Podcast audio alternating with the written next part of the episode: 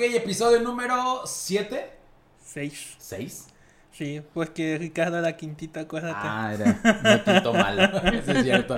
Episodio número 6, señores y señores. Bienvenidos a Atrapados en la Isla. Es para nosotros un verdadero honor regresar.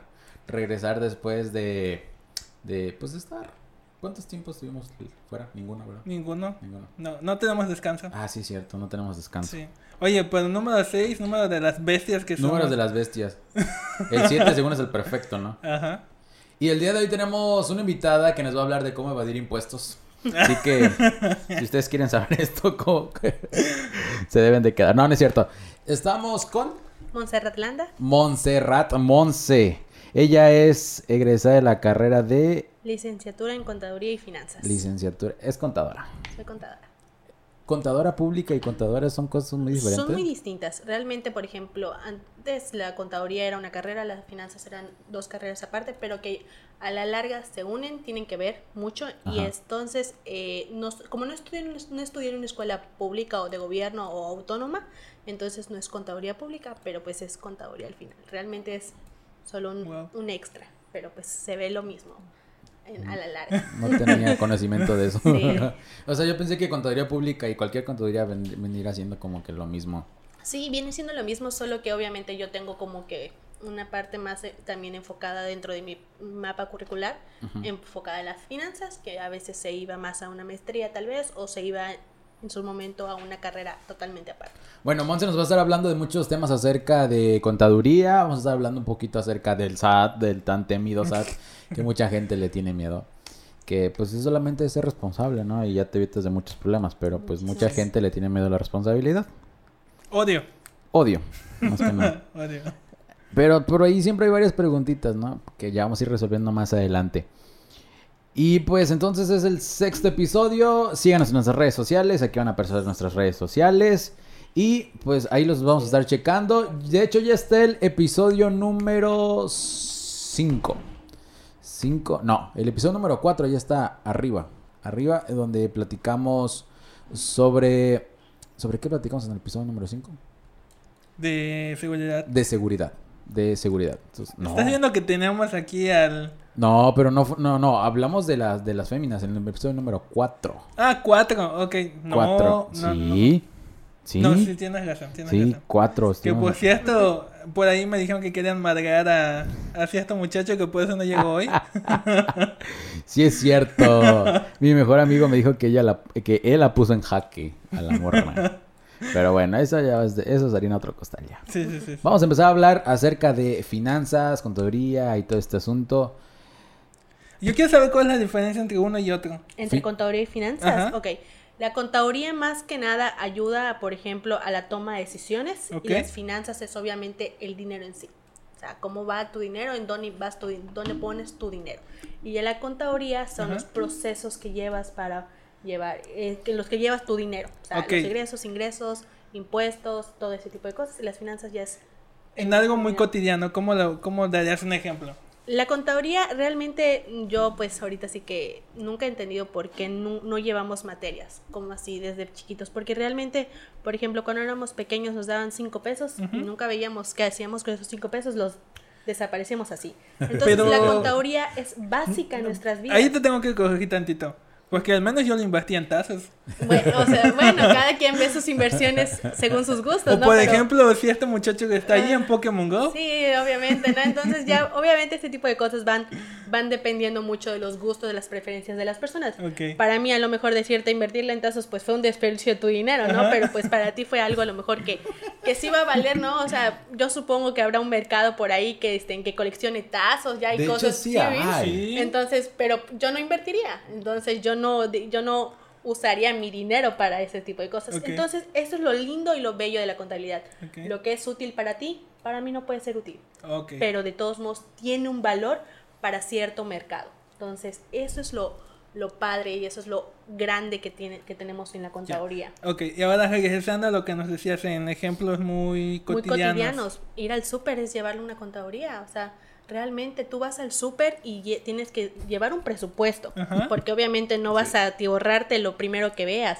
Tienes que un Ah, no nos conoces. Bueno, o sea, una persona es- a lo mejor ya llegamos, al- van a llegar, al, todos llegamos al punto en que decir, ya no puedo seguir gastando todo mi dinero en esto. Entonces, por ejemplo, llevamos un presupuesto, llevamos una lista de lo que tenemos que hacer. Yo soy de las personas muy sincera, sinceramente que me paro y veo tres productos, las Calsup, ¿no? Por ejemplo, son tres marcas diferentes, todas tienen el mismo gramaje, los mismos ingredientes, pero cuestan diferente. Claro. Yo me voy a la que cueste menos, porque pues al es final que es ahí va dependiendo el sabor. La calidad. La Pero- calidad. Pero déjame decirte que así que digas que cambiazo de sabor, ¿no? Pero también a lo mejor de repente, Ajá. ok, la misma, la marca que te guste, pero de repente si te has dado cuenta, y a lo mejor no, es más barato a veces comprar tres pequeñas Ajá. a una grande por los gramajes. O al revés, es más barato comprar, invertir en una un poquito más grande y que si tú multiplicas, pues a la quincena compro dos botecitos de 250, me va a salir mejor el de 750 y voy a extender la vida de mi katsu, mi dinero también me va a rendir un poquito más, entonces todo eso es contaduría hay, gente que se pone a ver eso. Claro que sí. Yo lo ignoraba por Yo, realmente voy Inténtalo. y la que encuentre más barato o pues la que se consume en mi casa, pues Claro. agarro. Pero, o sea, hasta en eso hay que saber, porque mayormente nos cobran, ¿qué nos cobran? El bote, o sea, el transporte, todo eso es, es va a depender, lo, va, es lo que depende el precio del producto. Y aquí en Cozumel, para la gente que no sabe, nos cobran como que un, un pequeño impuesto, Puesto. que es lo del cruce, porque pues obviamente aquí no hay Eso, van a- pero- eso viene a los costos, obviamente. Nosotros sabemos que vivir en, aquí, a Es pesar de que es caro, es carísimo realmente, lo hemos visto este, en, en Mérida. O sea, si solo lo comparas en Mérida, es muy caro vivir en Cozumel. También, obviamente, nuestra economía es diferente, nuestra economía se medía en dólares en, en ese, en ese- hace unos meses, ¿no? Hace unos años.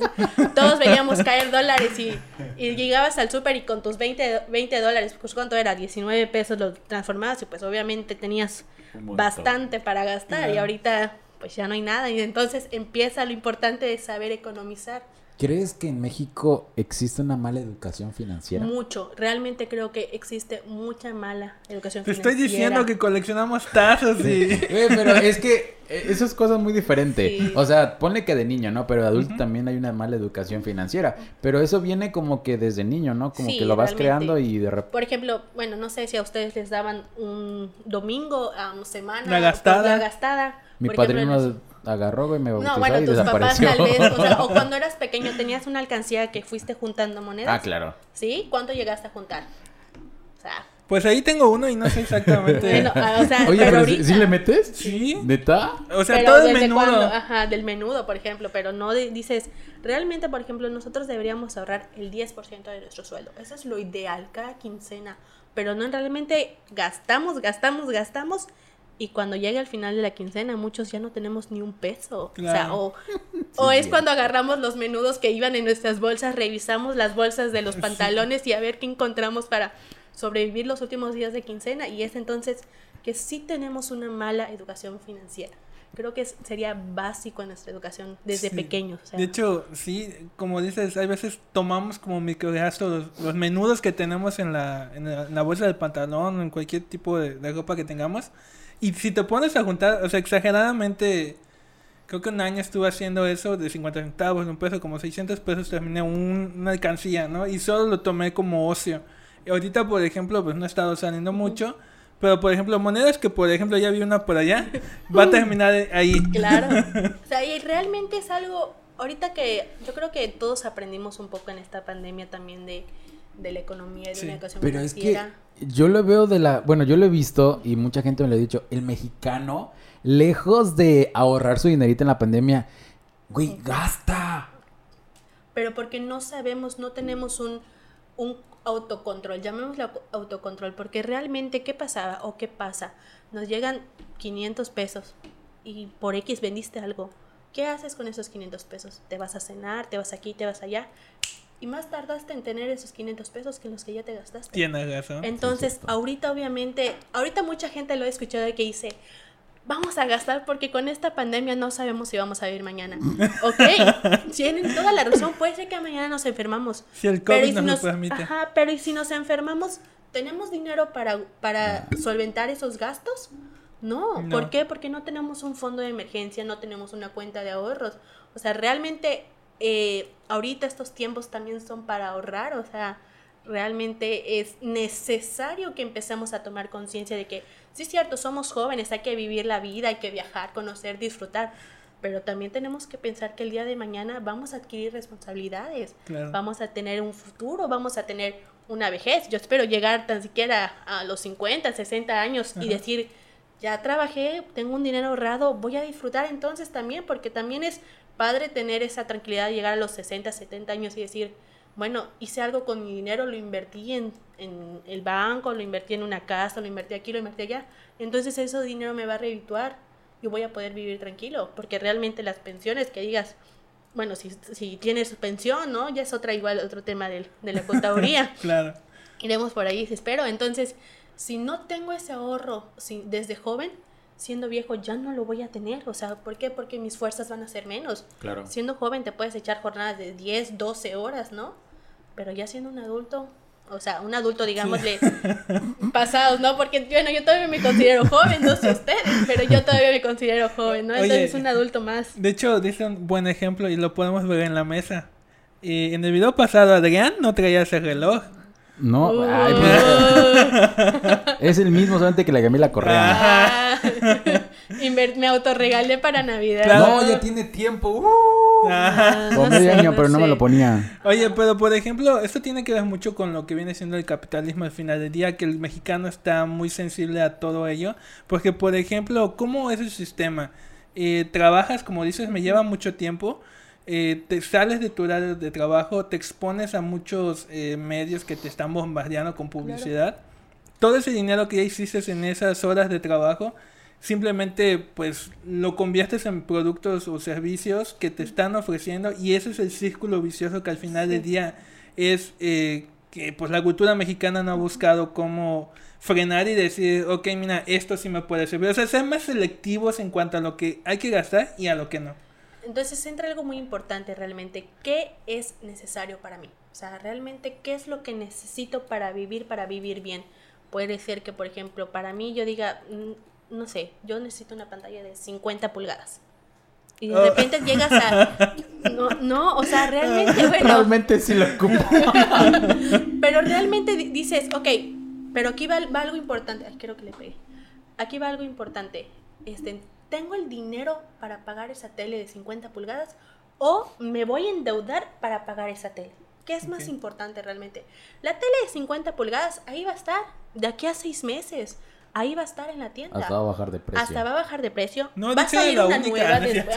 No, realmente. Entonces, eso es lo importante, saber y saber diferenciar, empezar a entender cuándo lo necesito. O sea, realmente, realmente lo necesito. Esa es la primera pregunta que yo siempre me hago en el súper, porque Realmente en el súper es donde más gastamos todo nuestro dinero. Llego al súper y digo, me gusta esto, lo necesito. O sea, realmente lo necesito. esa es como que la pregunta, ¿no? Que mucha gente no se hace. Por ejemplo, reciben su aguinaldo y empiezan a gastar como hijos de políticos. Hoy, por ejemplo, fui al centro, no, no se imaginan, fui al centro, no sé si fueron ustedes hoy, porque tuve que ir al banco. Este, entonces fui al centro y, y le digo pues, a mi novio, ¿sabes qué? Hay una fila enorme, o sea, enorme para entrar a tres hermanos. O sea, realmente yo, yo esperaba esas filas a lo mejor si fueras a entrar a clases o cosas así, ¿no? Pero obviamente habrá gente que sí necesita unos zapatos, totalmente de acuerdo. Pero digo, ¿cuánto te esperas? ¿Cuánto te expones? O sea, ¿y por qué, por qué están hoy 23 de diciembre? porque apenas el fin de semana les llegó el aguinaldo. Entonces, les llegó el aguinaldo y ya. Es que deja, deja tú eso, la gente, el mexicano como tal tiene la costumbre o tiene la idea que el 24, el 31 se debe estrenar ropa. Yo no sé dónde salió esa idea. Que de niño, pues sí la ves súper cool, ¿no? De que, ay, voy a estrenar ropa el 24, pero creces, empiezas a ganar tu dinero y dices, ni madres voy a andar gastando ropa, el dinero en ropa el 24. Como hombre. Yo, yo, yo así lo veo y se lo digo a mi hermana. Le digo, realmente gastar en ropa un 24-31 se me hace un gasto tonto.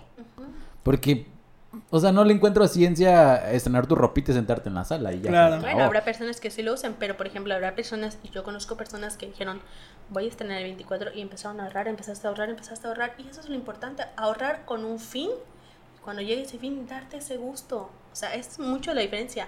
Yo no digo, hay que gastar, obviamente. ¿Por qué? Porque eso también va a la economía, hay empleos, hay aquí, hay allá. Sí. Súper de acuerdo que hay que gastar, pero hay que gastar con conciencia. Eso es lo que nos falta a nosotros como mexicanos. Conciencia para las cosas. Fíjate que hace poco estaba viendo un video en, en TikTok donde una persona decía, si el artículo que tú te vas a comprar lo, lo puedes pagar dos veces, cómpratelo. Si nada, se lo puedes pagar una vez, ni de chiste lo hagas. Claro, pero, tenem- pero ahí está, te voy a poner algo, pero con tu dinero ahorrado, no con tu sueldo, porque tu sueldo lo tienes que gastar para otras cosas, para tu comida, para tu luz, para tu agua. O sea, sí es cierto, a lo mejor son 300 pesos y digo, ay, yo gano 2 mil pesos. Sí cierto, pero ¿tienes ahorrado algo? O sea, ¿por qué? Porque ya cubriste tu- primero tus necesidades básicas. O sea, realmente has cubierto todos esos pagos que tienes que hacer, porque los tienes que hacer como adulto. Claro. Y entonces después dices, ok, me sobró tanto dinero, quiero, pero me faltan tantos días para la quincena, entonces, ¿qué es lo que quiero? Quiero gastar, entonces voy a gastar, o me compro esto. Pero porque también tengo una diferencia que todavía me va a ayudar a subsistir en esa quincena, o ese mes, o esa semana, porque obviamente todo depende cómo cobres, ¿no? Entonces, es, es- está muy padre eso de decir, voy a, voy a gastar, puedo gastar, tengo un sueldazo, pero Ujú. pues también tenemos gastos, porque lo he visto, sube tu sueldo, sube tu factura, y es en- in- ingresas más dinero, pero también gastas más. ¿Y entonces Claro. por qué? O sea, realmente por Y es qué? que luego mucha gente dice, por ejemplo, gana mucho dinero y ya cuando empiezan a ganar poco, es que no me rinde. Pero ves otra persona que le rinde 1500 a la semana, ¿no? A Mis la- respetos para estas personas. que- Y, o sea, te- y le dices, oye, pero ¿por qué no te rindes si tú ganas mucho mejor que yo? Y ahí es donde, es lo- donde entra lo que dice ella. O sea, aprendes a gastar conforme a lo que... Que tampoco se le llama que ser gana. codo o tacaño.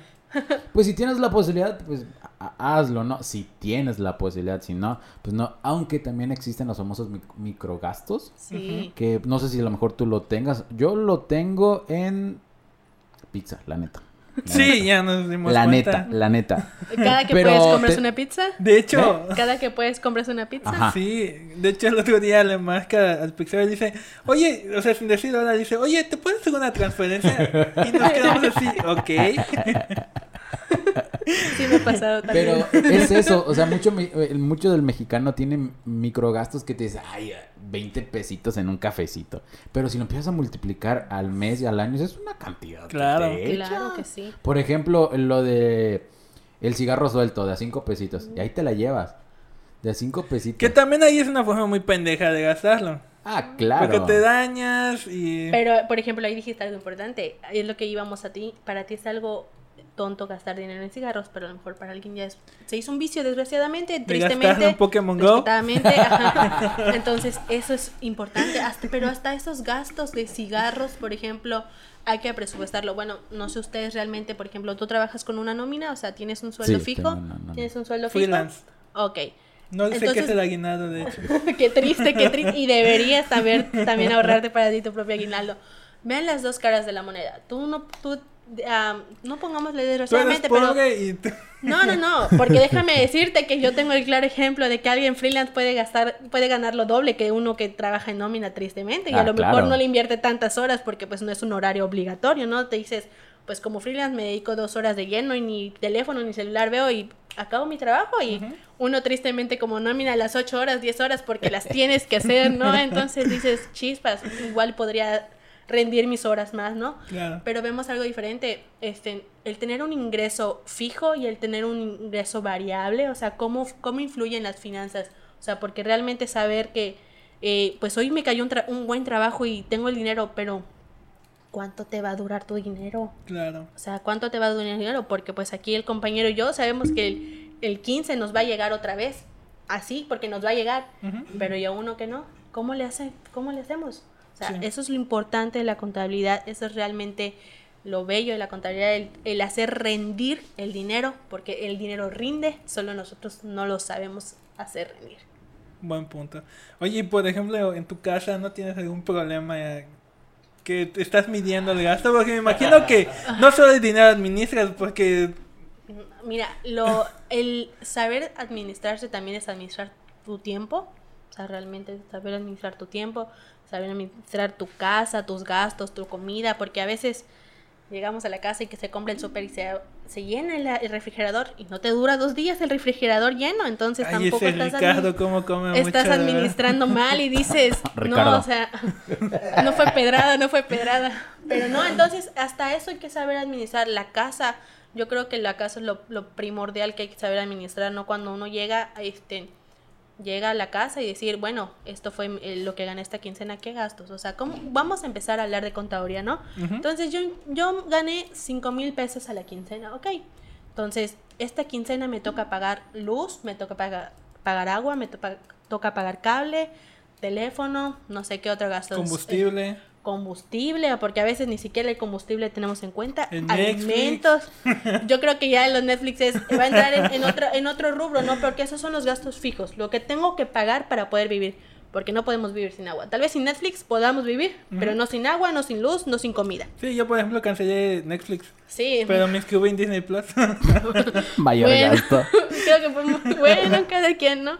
Entonces, este, en saber invertir eso, o sea, yo les, siempre les recomiendo hacer un presupuesto. Realmente, lo voy a decir, ¿no? Yo soy una persona extremadamente coda. Sea, realmente en mi casa me dicen, de ti no cortamos ni una flor. O sea, y hay que admitirlo, ¿no? Pero, por ejemplo, yo soy una persona que a lo mejor podrá parecer para otros extremistas, pero yo hasta sé los cinco pesos que le doy al, al chico que me ayuda en la o bueno en ese momento el chico que me ayudaba en la tienda y cosas así lo tengo en cuenta a la hora de hacer mi presupuesto ¿por qué? porque esos gastos hormigas se convierten en gastos importantes al final porque dices ah, porque nosotros siempre tenemos en mente los gastos grandes que hicimos pero esos pequeños y decimos ah me quedaban 1500 en la cartera abres tu cartera y solo te quedan 900 y dónde se fueron esa diferencia y te quedas pensando y dices chispas, chispas, y vas sumando de 5, de 10, de 15 pesos que fuiste gastando aquí y fuiste gastando allá, entonces sí se hizo algo, algo extremadamente grande, ¿no? Entonces hay que saber administrar, hay que hacer un presupuesto de nuestros gastos también, realmente. Entonces, lo que es la contaduría, lo que yo gané contra lo que voy a gastar, sí o sí. Y aparte hacer un rubro que diga extras o cosas innecesarias, necesarias, ¿no? Por ejemplo, decías el no endeudaste si algo no lo puedo pagar. Pero si estamos hablando de algún objeto, algún servicio que necesites para generar ingresos, ¿es justificable? Claro, claro que sí. Yo, yo creo que estén, eh, si a la larga, no, entonces estamos usando mal una palabra.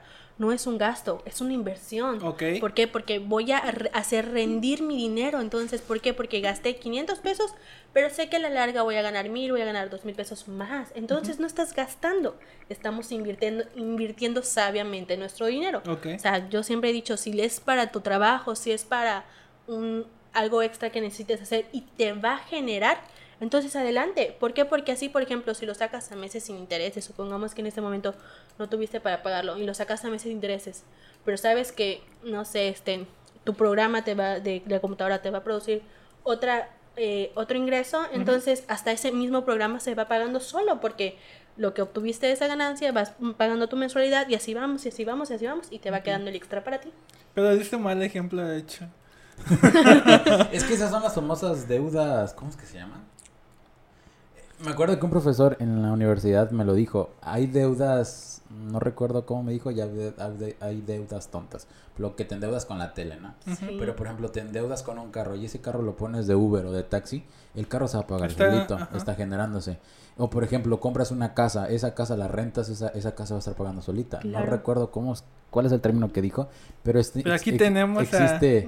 Pero pues sí. Sí, o sea, pero son, son deudas sabias. O sea, estás está. invirtiendo Claro. tu dinero sabiamente. Yo creo que tristemente, no, y como lo hemos visto, nos ha tocado una época muy difícil para los jóvenes. O sea, realmente, si le han preguntado a sus papás cuánto les costó su casa, Somos se sorprenderían, ¿no? Somos la gente que se quedó sin terrenos. Somos así la como generación sin terrenos. Sin terrenos, sin casas, Pero sin eso se debe también a, a un crecimiento económico del país. Sí, se debe obviamente a que la plusvalía sube, obviamente cuando llegaron nuestros papás, nuestros abuelos, tal vez aquí era era desierto, entonces tú llegabas, te apropiabas del, del terreno y cuando empezaron, obviamente, llegó el municipio, los hicieron los prediales y todo eso, ya solo pagaron una diferencia, ¿por qué? Por los- el alumbrado, el servicio, eh, alcantarillados y todo eso.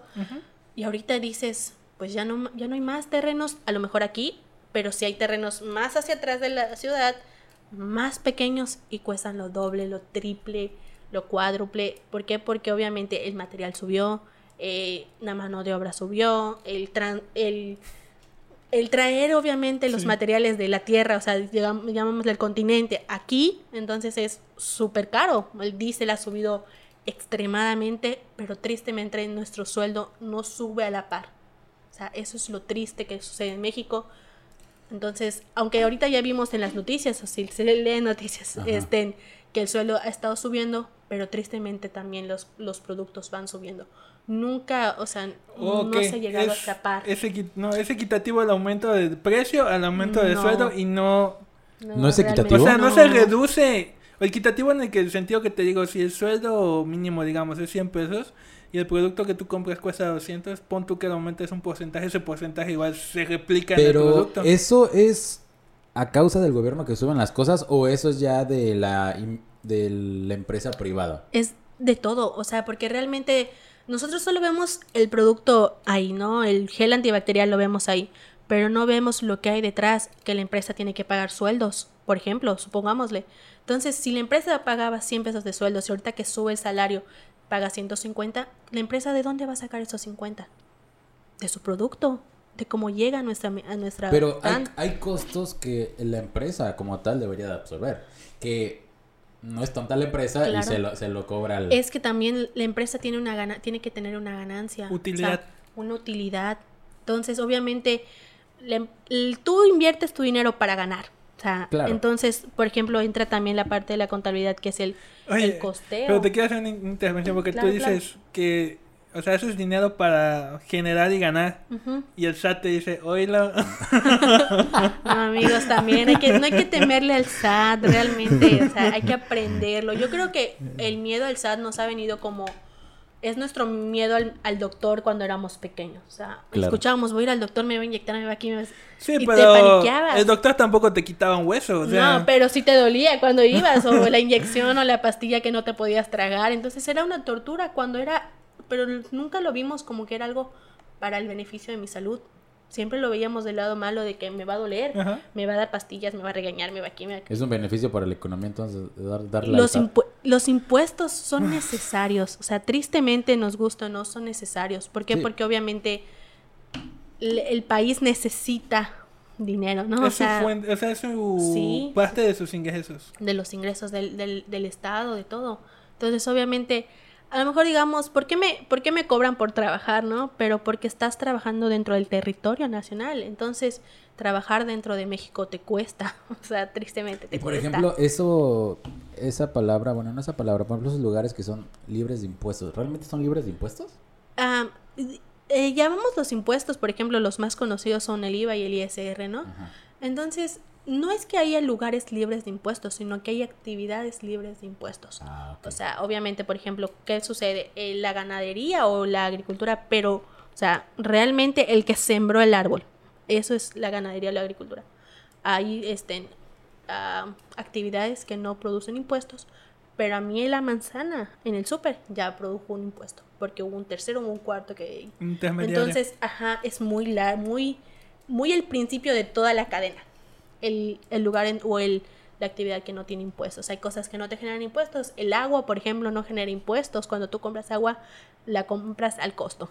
O sea, el, el Estado, el municipio, el SAT no se llevó ningún impuesto porque es tasa cero.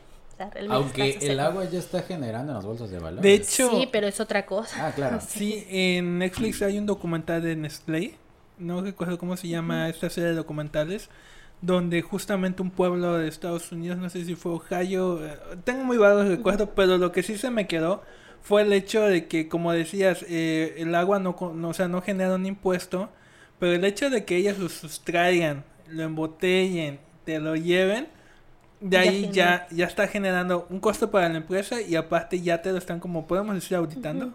Ya te lo están verificando, ya estás este, viendo que es agua que sí puedas consumir. Claro. Entonces, es realmente todo, todo, todo lo que vemos tiene impuestos. Pero el, el- lo padre o lo es saber cómo Yo irlo no le veo nada a lo padre. O sea, la- las, la las técnicas y todo eso. Oye, pero ¿por qué, ¿por qué nace como que el terror al SAT? Eso me Odio. pregunto. El Odio. odio. ajá. Pero odio, terror, lo que tú quieras. Porque, por ejemplo, mucha gente decía, no, de lo que yo gano, la mayoría se, se lo lleva el SAT. ¿Esto es cierto? No, o sea, realmente, por ejemplo, no se lo lleva el SAT en sí, sino Ajá. que es un, por ejemplo, vamos a hablar de impuestos, ¿no? El IVA, el famoso IVA, este, es un impuesto tra- trasladado. O sea, yo, por ejemplo, yo pago, vamos a irnos desde el principio, el agricultor, por ejemplo, le vende a, digámosle, a Herdes el, el- una manzana. Ok, el agricultor a Herdes no le genera impuestos porque era un producto básico, o sea, era así la ganadería. Pero Herdes, por ejemplo, ya tiene que irle dando un valor agregado, que es el IVA, impuesto al valor agregado. Entonces, que es el 16% actualmente aquí en Cozumel. Entonces, el 16% eh, Herdes no lo paga el SAT. ¿Por qué? Porque cuando llega a mí, yo pago el valor del producto con el IVA. Entonces, ese porcentaje que yo le pagué a Herdes, ese 16%, no se le queda a Herdes, es lo que pasa al SAT. Entonces, por ejemplo, pero yo soy un mini super, ¿no? Y que y revendo esa, entonces yo ya no lo voy a vender a 16 pesos, Claro. que era lo que, lo que me costó en el super, yo lo voy a vender a a lo mejor a 32. Entonces, esa persona, pero yo no me quedo con los 32, porque yo tengo que, que. Esa persona que me re- recompra el, el producto me paga 32, ok, pero yo tengo que declarar mi impuesto. Entonces, el 16% de 32 yo se lo pago al SAT. Entonces, así vamos la- con la cadena, vamos con la cadena. Es un impuesto que vamos trasladando. Entonces, realmente, el último, o sea, realmente la última persona que consuma la manzana es quien va a pagar el impuesto. ¿Por qué? Porque al final yo me quedé con, con, mi, con mi ganancia, o sea, mis 20 pesos, supongámosle, ¿no? Entonces, No sé si me explico. Realmente no es como que todo se lo lleva el SAT. Entonces, el ISR, por ejemplo, lo que nosotros vemos en nuestras nóminas, es un impuesto que nos cobran por trabajar en México. Es un impuesto sobre la renta, ¿no? Entonces, este, eso se mide en cuotas. No te puedo decir es como el 16%, no, porque todo depende de lo que tú ganes. Nosotros, obviamente, porque pues él ya es otra, otra, otra, otro esquema. Porque, pero si pagas ISR en tus declaraciones, Ay, sí. entonces son diferentes cuotas que van dependiendo del- de los ingresos que tengas. Entonces, sí lo vemos grande porque obviamente vemos que ganamos 5 mil y me quitaron mil pesos, ¿no? Pero pues es algo que, que es necesario. O sea, realmente sí es necesario para, para el país. ¿Y qué sucede cuando no pagamos impuestos, cuando evadimos impuestos? Aparte de que estamos cometiendo un, un delito, estamos cometiendo un delito, chicos, no lo hagan. Entonces no estamos apoyando la economía. O sea, realmente nos quejamos y decimos, eh, los políticos son rateros, se aprovechan de la gente y todo eso. Pero, ¿qué es? pero no vemos nuestra doble cara cuando Ajá. yo no pago impuestos. Claro. Porque es un deber, o sea, es un deber. Tenemos que pagar impuestos si yo estoy generando una actividad, si estoy generando ingresos.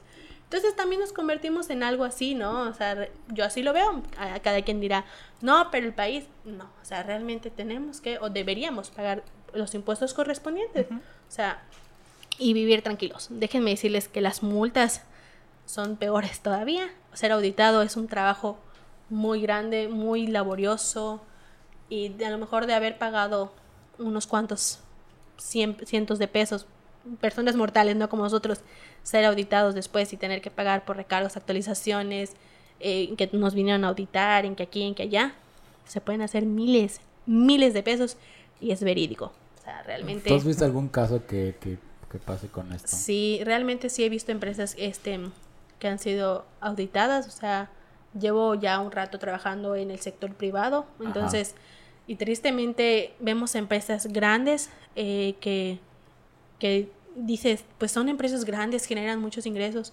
pero buscan la forma ilícita, porque sí hay formas de, de- de reducir los, los impuestos, pero buscar una forma ilícita al final trae grandes consecuencias.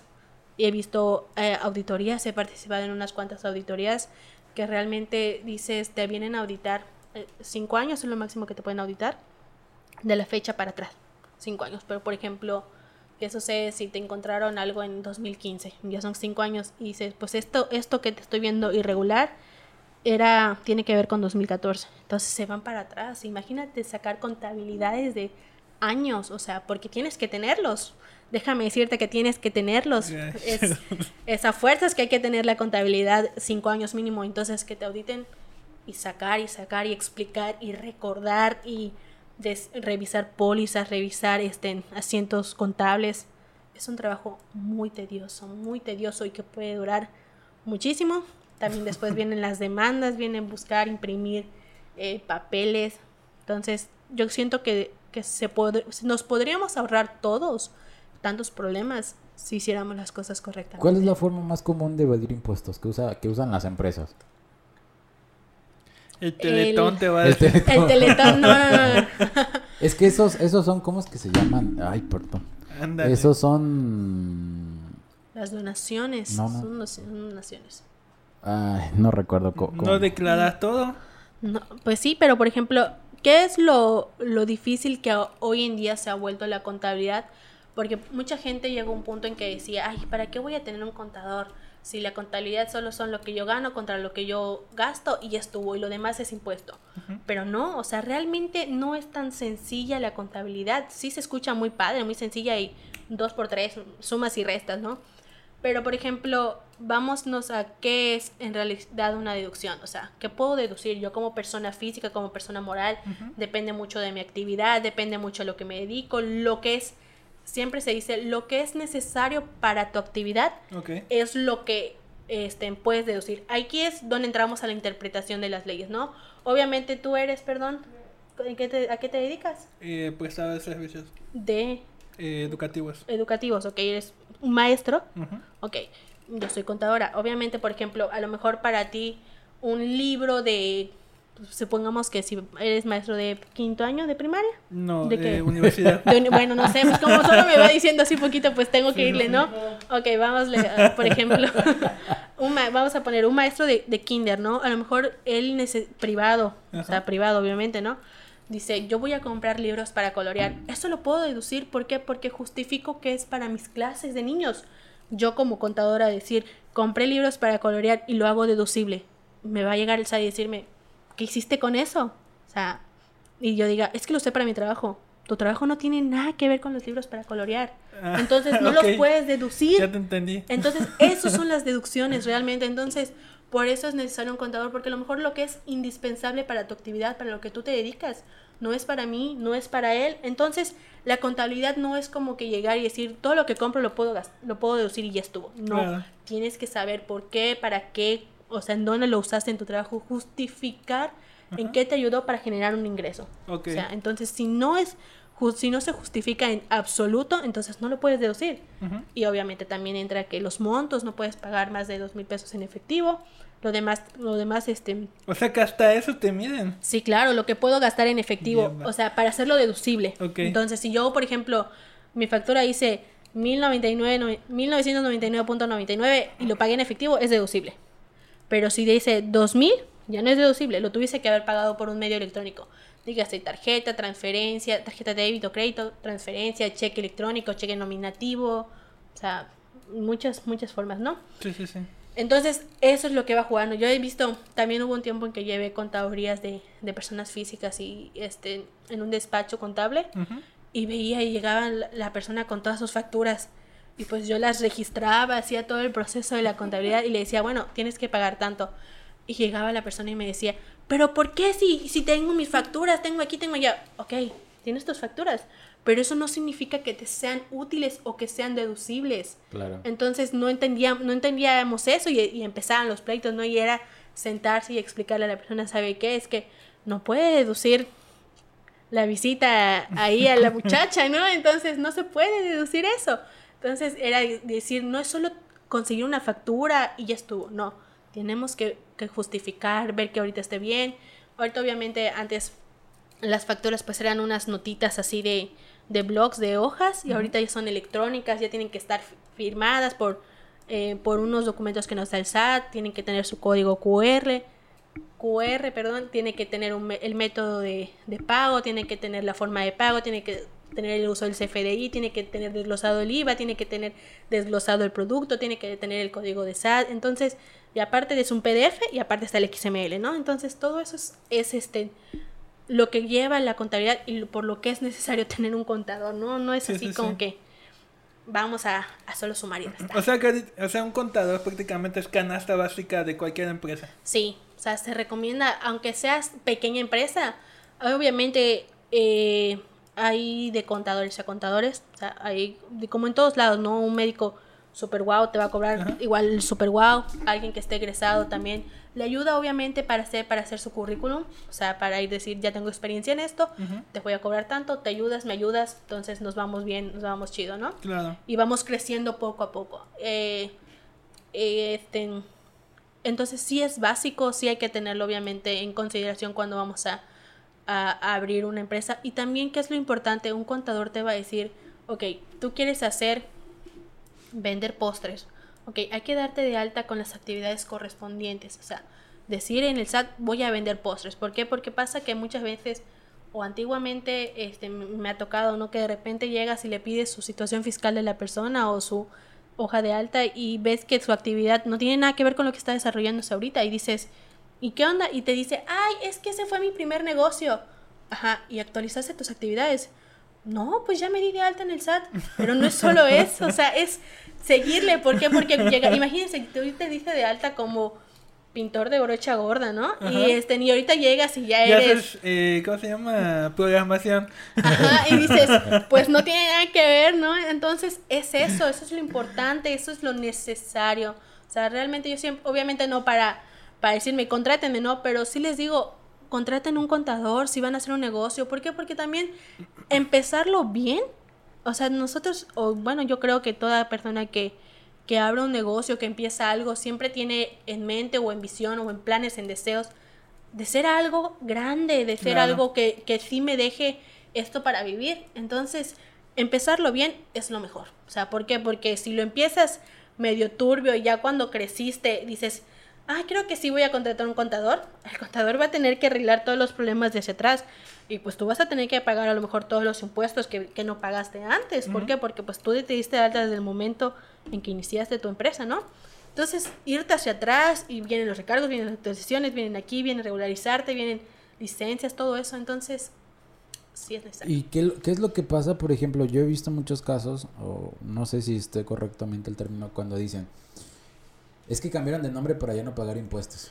¿Qué pasa ahí? Lo que pasa es que, por ejemplo, um, cuando hay utilidades, cuando hay eh, en una empresa, obviamente tus porcentajes para pagar impuestos son más grandes. ¿Por qué? Porque tú ya generaste una utilidad. Entonces el gobierno está viendo que tu, que tu negocio, que tu empresa está siendo exitosa. Entonces obviamente tienes proyecciones de que el siguiente año vas a ganar lo doble. Entonces obviamente tú, tus cuotas, tus tasas son mayores. Entonces lo que hacen las empresas grandes es vender, fusionarse o declararse en bancarrota o movimientos ahí fiscales porque son fiscales y te y cierras la empresa pero pues empiezas otra nueva y obviamente empiezas desde cero. O sea no tienes nada no tienes un historial no tienes ganancias no tienes eh, una cuota alta y pues vamos otra vez. Hasta cuando ya no me sea obviamente productivo o sea ya no me convenga a mí como empresa como, como dueño y vuelvo a hacer el mismo trámite es legal sí porque ninguna ley te dice que no o sea, realmente qué es legal cuando no te dicen que no. Entonces son estrategias, uh, yo lo vería así como que lo más correcto, pues obviamente no. O sea, porque si ya creciste como empresa, obviamente, ¿no? Entonces, pues eso sería lo ideal. Aprovecha las lagunas que hay. Sí, se aprovecha todo ese tipo de cosas porque no hay nadie que te lo impida. O sea, ¿qué te lo impide? Buen punto. Oye, pero por ejemplo, cuando decías cambio mi actividad, hubo un tiempo y no recuerdo exactamente el año en el que te decían que hasta por vender la bolsita de chicharrones tenías que generar una factura. Sí, claro. explícanos eso porque a mí me causó un... a todos, fue un shock. ¿Qué pasó? El, el gobierno, o sea, el gobierno, hablemos, cuando hablamos de gobiernos y cuando hablamos fue de... Peña Bebé. yo no dije nombres, conste, yo no dije nombres, este el gobierno hablamos de la nuestro máximo presidente, ¿no? Porque pues obviamente este, también hay otro tipo de leyes. Uh, intentó, quiso, fue la idea, la, la tirada a regularizar esos pequeños negocios que no le generaban o no le pagaban impuestos. ¿Por qué? Porque todo se manejaba en efectivo. O sea, el señor de la, de la tiendita, del saborín, eh, vendía, vendía, vendía, vendía. Y pues obviamente el estar vendiendo en efectivo, eh, yo no te puedo como, como gobierno decirte, me debes tanto de impuestos. Claro. Porque no te lo puedo demostrar, no te puedo demostrar cuánto gano. Y obviamente había, por ejemplo, grandes empresas que se, o pequeñas empresas que iban y le compraban este tipo de comercios que no emitían facturas y pues ahí se, se iba jugando el dinero. Obviamente también vino la ley del lavado de dinero. Entonces, este, ¿qué hicieron? Vinieron, intentaron o quieren regularizar todo este tipo de negocios. Se supone, o hoy, hoy en día, cuando tú inicias un negocio o cuando tú este, quieres vender algo, O quieres generas dar un ingreso. un ingreso, eh, llamémosle así aparte, no, no en, en el sentido de una nómina, sino eh, totalmente aparte, Ok. tú te tienes que dar de alta al SAT. O sea, tienes que darte alta al SAT, tienes que tener licencias de funcionamiento, tienes que tener, obviamente, eh, estar registrado en el municipio, en el, en el estado, y pues el SAT es obviamente la federación. Entonces, eh, tú o cualquier persona que tenga un servicio, un producto que venda o de un servicio, tiene que poder o tiene la obligación de emitirte una factura. O sea, tiene que. ¿Por qué? Porque pues obviamente hacer, desde el momento que te das de alta el SAT, ya le dijiste al SAT, genero tanto, tanto, este, esta es mi actividad, voy a hacer mi negocio, y el SAT te genera unas llaves, o tú tienes que tramitar unas llaves, un- una fiel, una key, y entonces esos me sirven para emitir una factura. Es que mucha gente decía, ay, no puede ser que el gobierno no puede ver un lugar donde generas dinero porque ahí te mete un impuesto. Claro. Es que el impuesto está, o sea, el impuesto siempre ha estado, el ISR, el IVA, no es un impuesto que se sacaron de la manga ayer. Por ejemplo, eh, has- hoy estaba escuchando las noticias que según a los... Esos que tienen la moto que parecen carritos, que hacen mudanzas y todo ese rollo, ya les van a empezar a... co- a- como que los van a regular, regularizar. Ah, ok, los de servicio a domicilio. Ajá. Ah, Y todo este asunto, y por ejemplo, los que hacen mudanzas en, en las motos y todo este asunto, Ah, que ya van a empezar a no. regular eso para que también generen un... es que te voy a decir algo, pongámosle, lo vemos de ese lado, pero yo pago impuestos, tú pagas impuestos, él paga impuestos. Porque Sí. el del servicio no va a pagar impuestos. Que de si todos hecho- pagamos. Sí, eh, al principio yo, yo estaba en esa mentalidad que decía, bueno, pues están, pues la crisis que hay en Cozumel, están contextualizando, están, pues, buscando una forma de generar ingresos, ¿no? Y incluso lo que más se mueve es la comida, es lo que puedes ver, que es el famoso consumo local. Entonces eh, yo platicaba con un familiar y le decía, oye, pues es que, o sea, se me hace mala onda de que te estén cobrando por, por la, ¿cómo se llama? El servicio, el delivery, No, no, ajá, pero la institución. el SAT. No, no, no, no. Es, es, tiene que ver con la parte de, de los flujos viales. O sea, de las calles. O sea, les Ah. estaban cobrando eh, pues un impuesto. Tránsito. No, no, no, no, no. Tiene, tiene que ver algo más con, con, con una parte de, de impuestos. ¿no? Ahorita no recuerdo el nombre de la institución. Pero decían, a todos los que ya están haciendo este tipo de servicios les vamos a cobrar. Movilidad, ¿no? La movilidad, exacto. Ah, Entonces, este, y yo decía, oye, pero qué mala onda, ¿no? Y ju- justo me dice un familiar, es que yo tengo un negocio estable y ¿por qué ellos eh, van a tener este beneficio? Y yo Porque no. yo no, si yo estoy pagando mis impuestos, estoy viendo cómo salir, y mientras ellos no, no están, eh, pues, dando una retribución. Claro. O sea, si va a ser parejo, que sea parejo para todos, ¿no? Y es cuando te calma y te dices, oye, sí, sí, Pues está. sí, o sea, ¿por qué? Porque, por ejemplo, un negocio estable paga licencias, paga el- la renta, paga la luz, paga aquí, y tú con tu motito, pues tranquilamente te vas.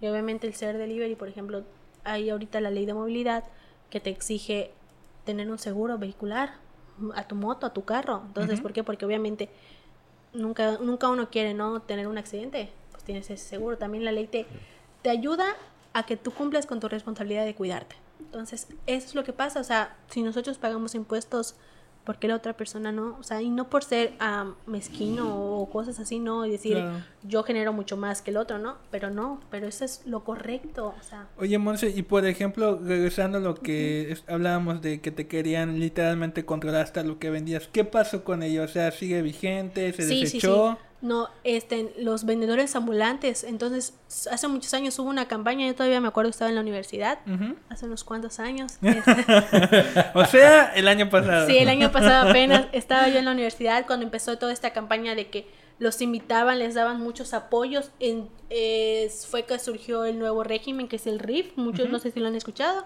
Entonces, ese, ese, ah, ese régimen se enfocaba mucho a este tipo de vendedores, de los vendedores ambulantes que, por ejemplo, les decía que eran los que manejaban mucho el efectivo, o sea, eso, eso iba.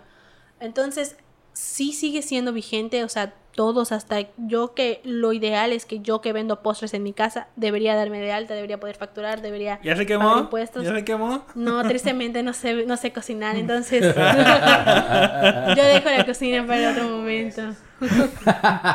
Entonces sí, eh, sigue vigente todos, todos, todos los que eh, recibimos o generamos un ingreso de alguna forma, estamos obligados a pagar impuestos. Y hablando de impuestos, ¿hay impuestos tontos? Que tú dices, ah, este es un impuesto. Mira, tontísimo". no sé si hay impuestos tontos porque Ajá. hay... O ah, impuestos que saca de la manga el gobierno. No, porque, o sea, ¿cómo decirte? Lo que se saca o lo que varía mucho en realidad, por ejemplo, son los porcentajes. Hace unos años era el 11% que pagábamos de IVA, hace, se cambió al 16%.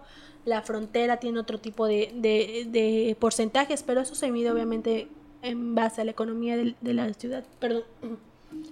Entonces, ah, no son impuestos, a lo mejor yo diría es un impuesto tonto, pero porque no es mi régimen, no, no es a lo que me enfoco, porque por ejemplo, una persona que, que, que renta un, lu- un lugar, aparte de pagar IVA y ISR, paga también arrendamiento, o sea, un impuesto por arrendamiento. Entonces, eh, son ese tipo de cosas que va a depender mucho de, acti- de actividad, por ejemplo, la miel te genera, hay un impuesto obviamente también por ahí del- de, la miel, del agropecuario, entonces es lo que, lo que va variando. A lo mejor yo te diría, pues es un, es un impuesto tonto, ¿no? Pero si llegas y te enfocas en ese tipo de contabilidades, dices, ah, es por esto que tienes impuesto. Entonces es, es así. Porque yo eh, estaba leyendo hace mucho que, por ejemplo, en el- la era del porfiriato, te cobraban un No, impuesto. pues, ¿qué? espérate, espérate. O sea, por eso ahí donde, Sí. donde voy. Por ejemplo, que ellos te cobraban un impuesto de que hasta por las ventanas que tenías en tu casa. Sí, Claro. Entonces yo por eso decía, o sea, existen impuestos tontos. Ese es más un impuesto muy, estúpido. muy Tú, estúpido, muy tú para construir realmente, para construir aún es, es, eh, existe, tienes que, que poner este, en- pedir permisos. Claro. O sea, tú tienes que pedir permisos y pagas por esos permisos. O sea, entonces se considera a lo mejor un impuesto, un derecho. Tú pagas por tus derechos. ya vi. de construir, ¿no? Pero ¿por qué, ¿por qué pagamos por ese tipo de cosas? Porque obviamente si yo no, no vendes lo mismo o no tiene el mismo valor una casa de un piso, de un cuarto, a una casa de dos pisos, de seis cuartos. Ok. O sea, tu plusvalía sube, entonces obviamente tú le tienes que pagar un impuesto a, a la federación, al estado, al municipio, dependerá de por ahí. que no me agrada lo más mínimo. No nos agrada, o sea, no nos agrada, pero decimos, ah, son este, contribuciones que hacemos que a lo mejor no nos damos cuenta. Oye, y por ejemplo, yéndonos a la parte conspiranoica. ¿no crees que esta parte es más como para mantener al pueblo más, eh, bueno, que les esté costando las alas de, de que sea hasta cierto punto? ¿Sí me explico? No, ¿qué- pero qué cosa le, le- O sea, de tantos impuestos, como Ajá. dices, de que hay que pagar permisos y demás. O sea, ¿no lo ves más como una traba más que, que en vez de que ayuden a la economía de- del país? Sí, o sea, realmente nuestros impuestos sí, digamos que es, son altos, pero supongámosle o veámosle en los, esas semanas anteriores, ¿no? De los del famoso político que salía ahí en su video diciendo pues con suelditos de 40, 50 mil Ah, pesos este, Samuel. Ajá, entonces, este, ah, tristemente nuestros impuestos sirven para mantener todo ese tipo de gente, ¿no? Esos pendejos. No fui yo, No lo quería fue decir. la voz de atrás. Entonces, eh, eso es lo, lo malo, lo triste, que obviamente un funcionario público, un funcionario gubernamental, no gana ni si- cerca de lo que un asalariado, un obrero que realmente, digamos, le, le parte las ocho horas, ¿no? Claro. Las diez horas. Que al final siguen siendo los últimos de la cadena en ser afectados. Y lo estamos viendo hoy en día. sí, realmente nos ha tocado ver que yo sí le voy mucho a esa frase que dice, estamos en el mismo bar, pero en el mismo mar, pero no en el mismo barco, ¿no? Claro. Definitivamente a todos nos ha pegado esta situación e- e- económicamente, dejémosle de lado un poco la salud, sino e- económicamente nos ha pegado a todos distinto. Claro. O sea, algunos perecemos más que otros, algunos, gracias a Dios, no nos ha faltado comida, pero hay muchos que sí. Entonces, este, eh, y obviamente hay algunos que no sienten nada, ¿no? O sea, que la, la pandemia, la crisis económica les pasó por el arco del triunfo. ¿Por qué? Porque pues tienen sus salarios seguros, grandes, porque la, la, la contabilidad, los impuestos fue algo que no se detuvo durante la, la, la pandemia, o sea, la pandemia los primeros meses, cuando mm, todo México se detuvo, las empresas tenían que seguir pagando impuestos, teníamos que seguir pagando impuestos todos, o sea, si yo cobraba mi salario aunque sea la mitad, yo tenía que seguir, obviamente me seguían descontando ISR, me seguían descontando IMSS, Infonavit y todo ese tipo de, de cosas que vienen en mi, en mi nómina, entonces la contaduría es algo que no, no se detiene. Y obviamente sí, sí creo que es este nos debilita a nosotros para seguir o para poder salir a lo mejor a- adelante. O sea, yo creo que Es si como todos- un nuevo tipo de esclavitud, podemos decir. Sí, porque para vivir bien tienes, o sea, su- su- suena, o yo digo mucho esta frase ras- un poco racista, ¿no? Trabajas como negro para vivir como blanco y realmente no vives nunca en tu casa porque Y siempre es que estás trabajando. ahí es lo que entra y lo que mucha gente dice, o sea, ¿para qué trabajar tantos años y al final ya cuando junte el dinero y lo que tú quieras ya no lo puedes disfrutar? Por eso es que mucha gente tiene esa idea de que "Ah, ahorita voy a gastar dinero ahorita que puedo. Sí, claro, ento- pero también creo que es un equilibrio, ¿no? Hay que saber equilibrar nuestra vida. Yo soy sinceramente de las personas y espero que mi jefa nunca vea esto. si lo ve, saludos. Mañana despedido. Despedida. no, por favor. No, yo soy de las personas que creen o siempre he pensado en, en no limitar o no quitarle el tiempo a mi familia. Ok. Nunca se me ha hecho justo. O sea, ah, yo vengo de, este, de padres trabajadores, gracias a Dios, por eso tengo carrera, tengo todo. Pero también creo que este, supieron darnos nuestros tiempos. Entonces, nunca he creído en, en que ponerse la famosa camiseta en la empresa y solo trabajar por trabajar. Porque las horas extras se deberían pagar, amigos. Ujú. Si no se pagan, exíjanlas. Pero- Exijamos también. Eso no pasa en México. Eso no pasa. Si les llega a pasar, uno en un millón que nos vean, ¿no? Me extraña. Entonces, este, yo creo que no, o sea, hay que también saber eh, llegar y decir, pues yo no me quedo todos los días 12 horas en mi trabajo y cuando llego a mi casa mi familia ya se durmió o ni siquiera puedo cenar con mi familia. Entonces, creo que hay que aprender también y obviamente las empresas se verán forzados a cambiar ese tipo de, de mentalidad, ¿no? Porque hemos creído que el ponte la camiseta, pero bueno, o sea, ¿y tú como empresa qué me das? O sea, cuando yo necesito un favor, cuando yo necesito salir de emergencia, cuando tuve un O un evento, préstamo. un préstamo, o sea, tuve así, después de tantos años trabajando contigo, ¿tú también te pones la camiseta conmigo? O sea, eso es una pregunta que nos deberíamos hacer todos, ¿no? Claro, al final de, de cuentas, tú puedes trabajar todos los años que tú quieras. Y la empresa cuando ya no te ocupe simplemente te va a despedir. Y o sea, y realmente se buscan otra persona, ejemplo, te llegas a morir, ¿no? De que de tanto estrés laboral. Claro. Al día siguiente se buscan otra persona, ocupa tu lugar y ya se acabó ahí el asunto. El gobierno este, este último año se, por la crisis se, se lanzó un super programa que va enfocado al estrés laboral. Entonces obviamente te, te dieron un, el IMSS te dio una, te da unas pláticas y todo eso, un curso para saber diferenciar entre tu estrés laboral, cuando ya es bueno, cuando es malo, este, saber eh, con, con la empresa, obviamente también se enfocaban en la parte de la empresa, en saber no ex- sobreexplotar a tu, a tu empleado. Pero ¿por qué surgió esto? O sea, porque todo mundo cuando vino la crisis económica de ahorita, la, la pandemia, caímos en, en, en, en crisis, ¿no? También nerviosas, decíamos, no me va a alcanzar para vivir, o sea, ansiedad, estrés. Y mucha gente se ha enfermado de eso. De repente vemos que te tiembla el ojo a mis 25 años, me tiembla mi ojo y dices, no puede ser, ¿no? Entonces, este, también eh, se lanzó un, un programa, yo creo que es muy bueno si se sabe aplicar, si obviamente la empresa también se sabe aplicarlo. Sí, o pero solo lo- realmente para que las empresas apliquen todo ese tipo de cosas, por ejemplo, está lo del home office, Sí. que por ejemplo ahorita lanzaron la, la iniciativa, no sé si ya se aprobó, no sé la verdad, que ahora el patrón está obligado a pagarte el- la luz del tiempo que tú estuviste trabajando. Claro. Por ejemplo, el, el patrón está obligado a darte el equipo para que trabajes en casa y que te tiene que pagar tu salario como tal. O sea, no es porque, ah, eso te vas a trabajar medio tiempo, no, o sea.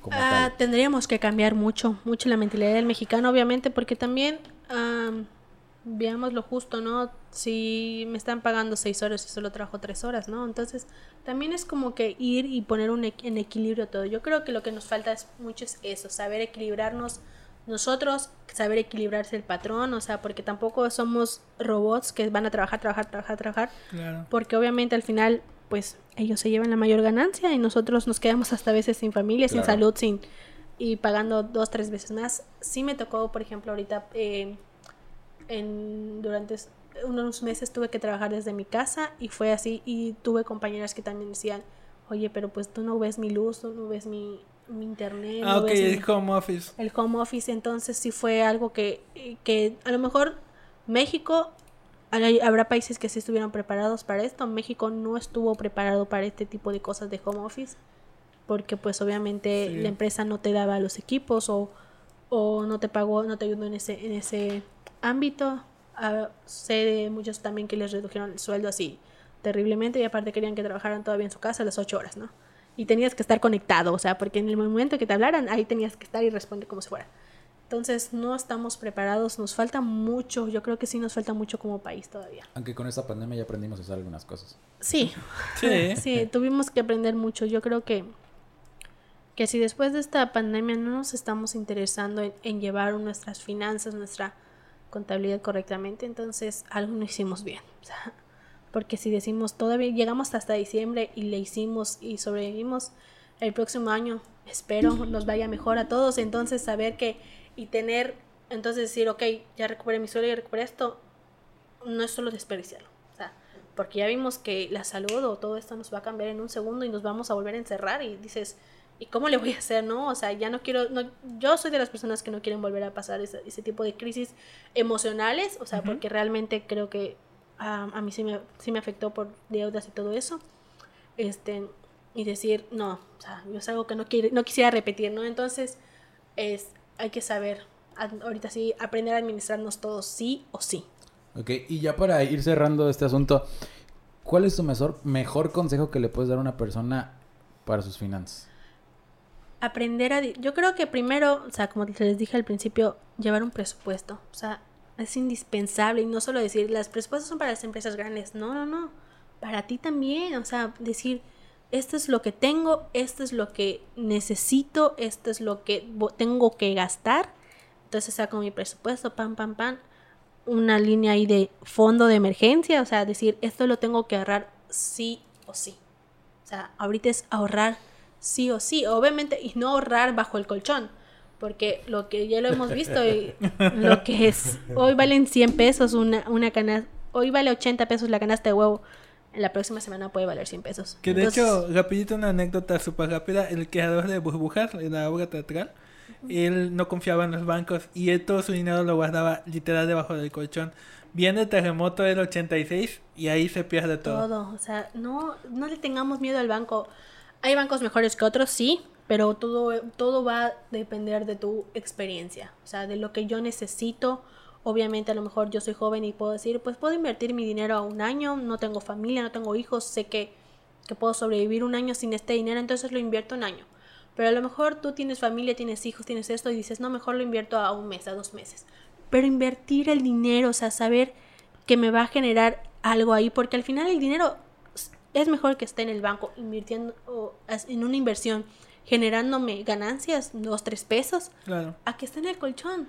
Claro. Y que las ratas se lo coman, porque a veces hasta el terremoto, las cucarachas, una inundación como vemos aquí en Cozumel. Ajá. Entonces no, invirtamos, no tengamos miedo de invertir ese. Entonces tener un fondo de emergencia en el banco invertido, o sea, que me esté generando algo, que ese dinero no lo voy a tocar. Otra, otro ahorro para, quiero viajar el próximo año, el próximo año me decidí que si todo mejora voy a viajar. Entonces también ahorrarlo, ¿no? O sea, tener aparte ento- y saber sobrellevar, saber que decir, bueno, ok, me quedan 500 pesos, 1000 pesos así a la quincena. Lo voy a dividir en dos semanas y no me voy a pasar tener autocontrol. O sea, no, no lo que primero que me llega es lo primero que gasto, no.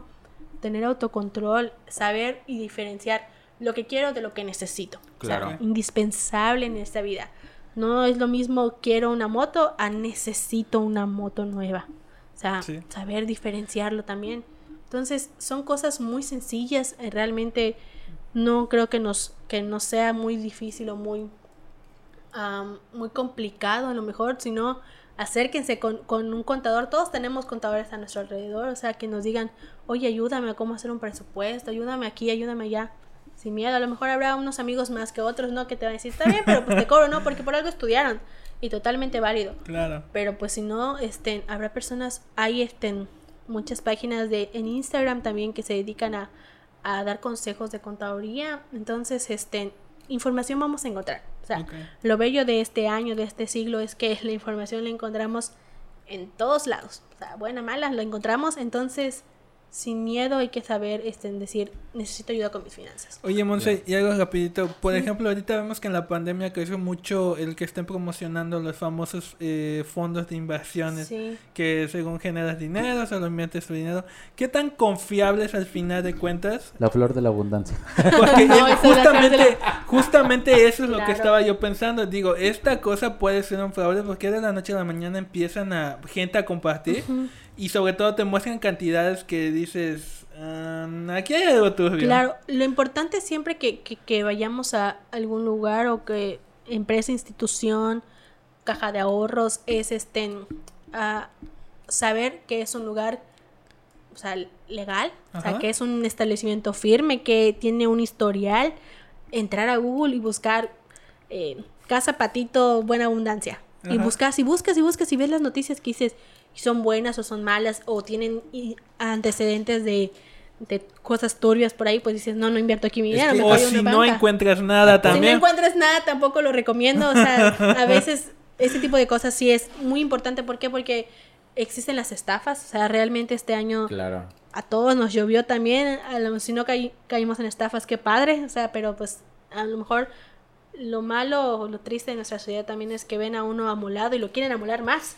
Entonces eh, hubo de todo, ¿no? Entonces buscar obviamente los antecedentes de ese lugar, ir a una institución confiable, registrada, que puedas encontrar en Google Noticias, que tengan más sucursales, que puedas llamar al número, o sea, llamas, llamas al número y obviamente luego luego notas que es una oficina por los, los fondos y no es la casa del vecino y escuchas a los niños ahí corriendo y dices, no, pues esto no es algo en Claro. forma, o sea, buscar algo en forma. Entonces ese es mi consejo, o sea, busquemos am, no solo lle- dejarnos llevar por el, el consejo del vecino, no, Ajá.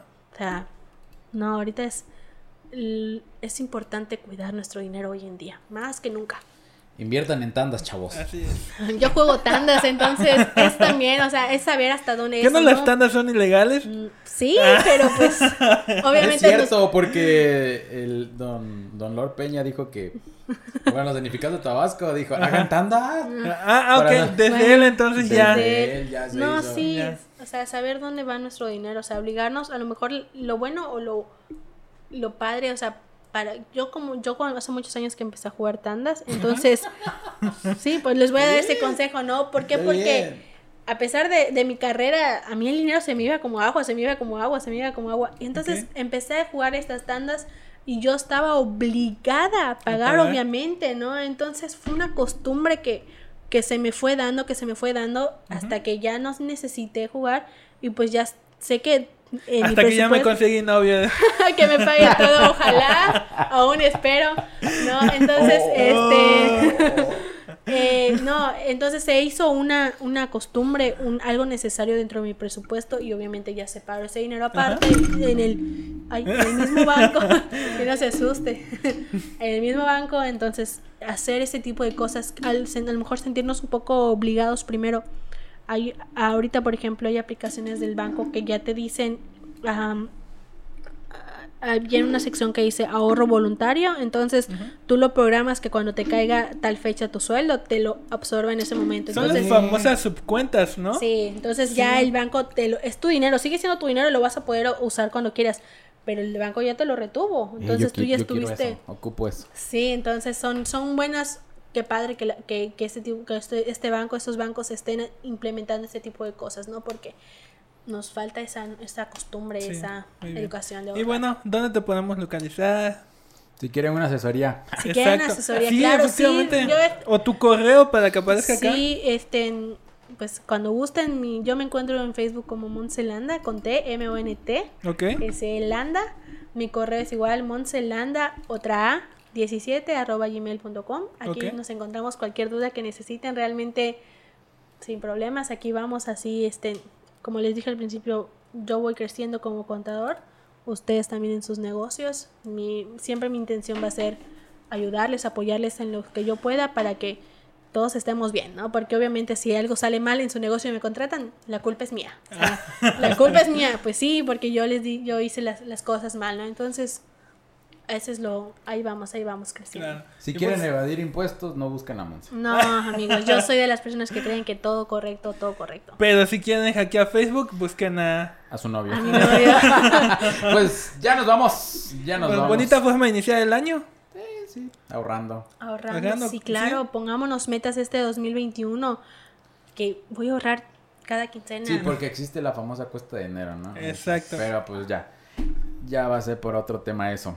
Pues nos vemos. Síganos en nuestras redes sociales: Facebook, Instagram, Eh, escúchanos Spotify, en todas las plataformas YouTube. acá. Ay, En todos estamos como atrapados en la isla, ¿no? Sí. Ahí está. E incluso si quieren comentarios para Monse, que lo dejen en la cajita de comentarios. eh, para los que nos ven en Facebook. Y para los que nos escu- escuchan en Spotify, en otras demás plataformas, lo pueden hacer incluso en la cuenta de Atrapados y también te las hacemos llegar. Gracias, muchísimas gracias. Espero verlos pronto. Y pues bueno, adiós. Adiosito. Bye. Música